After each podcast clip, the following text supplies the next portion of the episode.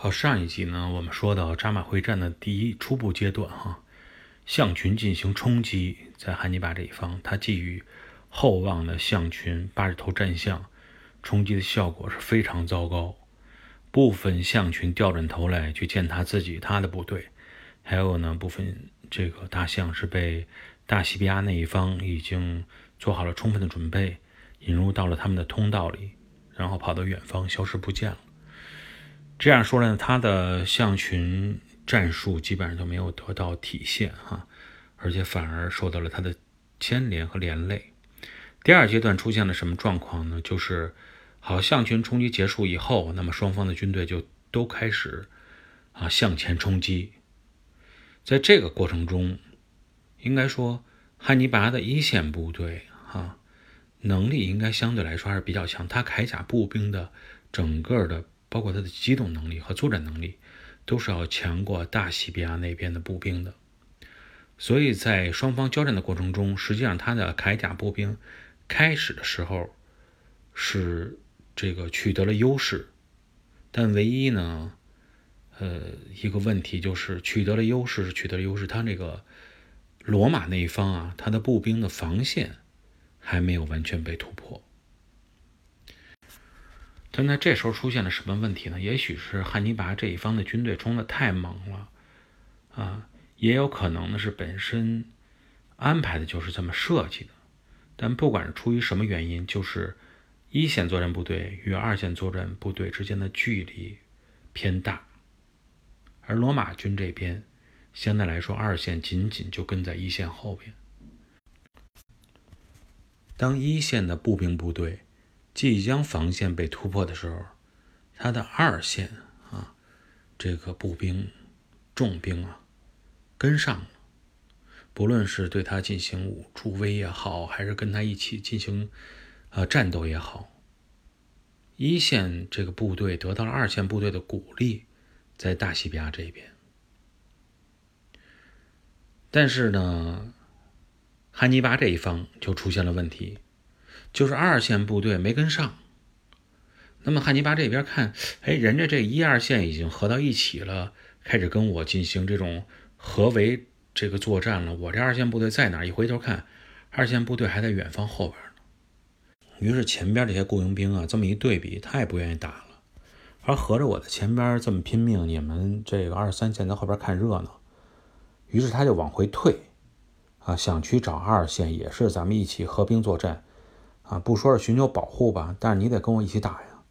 但是二线部队是拒绝接纳他们。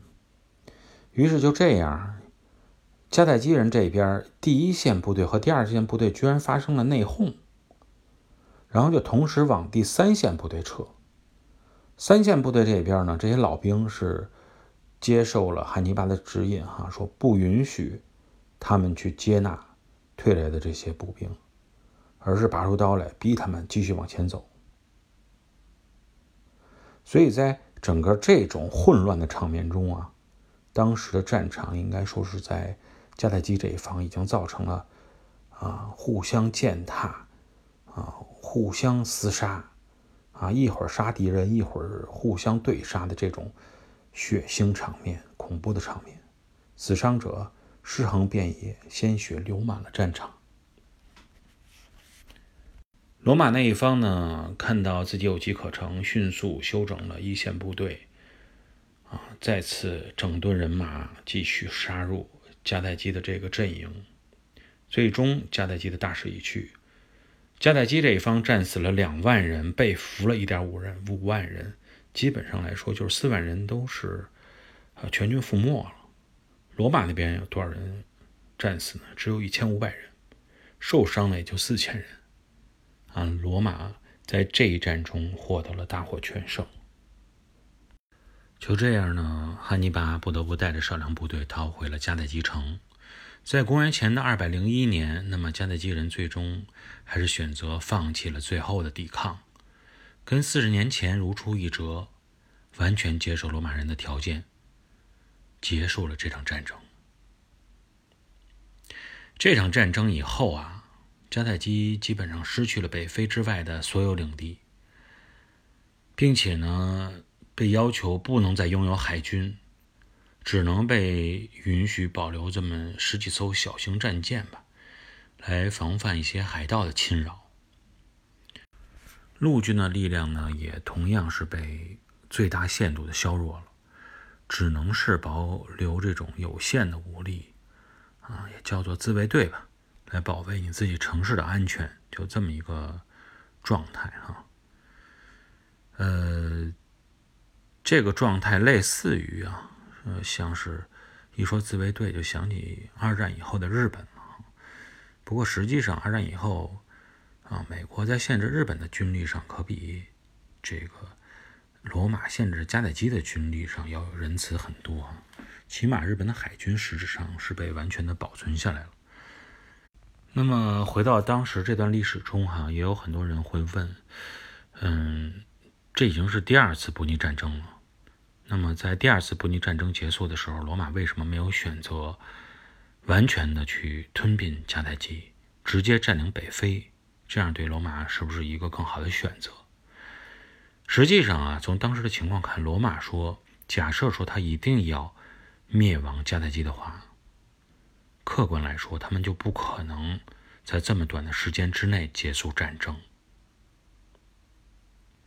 是，之前我们也提过，迦太基这些政客很多都是商人出身，他们呢确实是缺少这种愿意为自保卫自己的国家而战到最后一刻的这种决心。但我们换一个角度考虑啊，就是如果说他愿意跟你去谈，这么短的时间内愿意去投降，呃，去交换一些东西。是在于你愿意为他保留住一些东西。如果说你连最后让他生存的希望都没有的话，那么也不能简单的以为他们的战斗力真的那么弱。他们能够像罗马人那样直接去跟你对抗迦太基人几十年的时间、十几年的时间也是非常正常的。你闹到这种鱼死网破的时候，那么这些商人依然也会啊成为这种。发了疯一样的，啊，为了生存而跟你去拼命的人，这也是很正常的。对于罗马来说呢，实际上我感觉这个帝国虽然庞大，但是它非常的务实。我觉得很多时候呢，务实这个事情，啊，是让一个国家也好，一个企业也好，一个人也好，真正能够生存下去的一个关键的因素点。从这一点上呢，你看罗马，他没有去选择拼的鱼死网破，他一定很清楚啊，甚至于也计算过，如果要拼的鱼死网破，那么最终他会获得这种啊战火烧焦的土地上剩余的那些战利品，可能比这些经过谈判获得的主动赔偿的战争赔款还要少很多。而且呢，他在想，我去限制了你迦太基的军力。你的军舰就这么一点点，就这么几艘，你的陆军就这么一个自卫队。对于我来说呢，我完完全可以去继续休养生息啊！如果我想要结束你的话，我可以随时过来结束你。我没必要在这次战争中非要要这个面子啊，非要一次性的把你终结掉，以显示我有多么的强大。他是一个非常务实的态度。更何况呢？当汉尼拔离开了罗马的大本营以后，他们发现汉尼拔已经不是最大的威胁了，迦太基不是最大的威胁了，但依然存在着不安定因素。在那个波河平原上，那里的凯尔特人等等，他们的那些叛乱，并没有因为汉尼拔的离开而结束。北方蛮族的威胁，实际上对于罗马来说，也具有相当的紧迫感。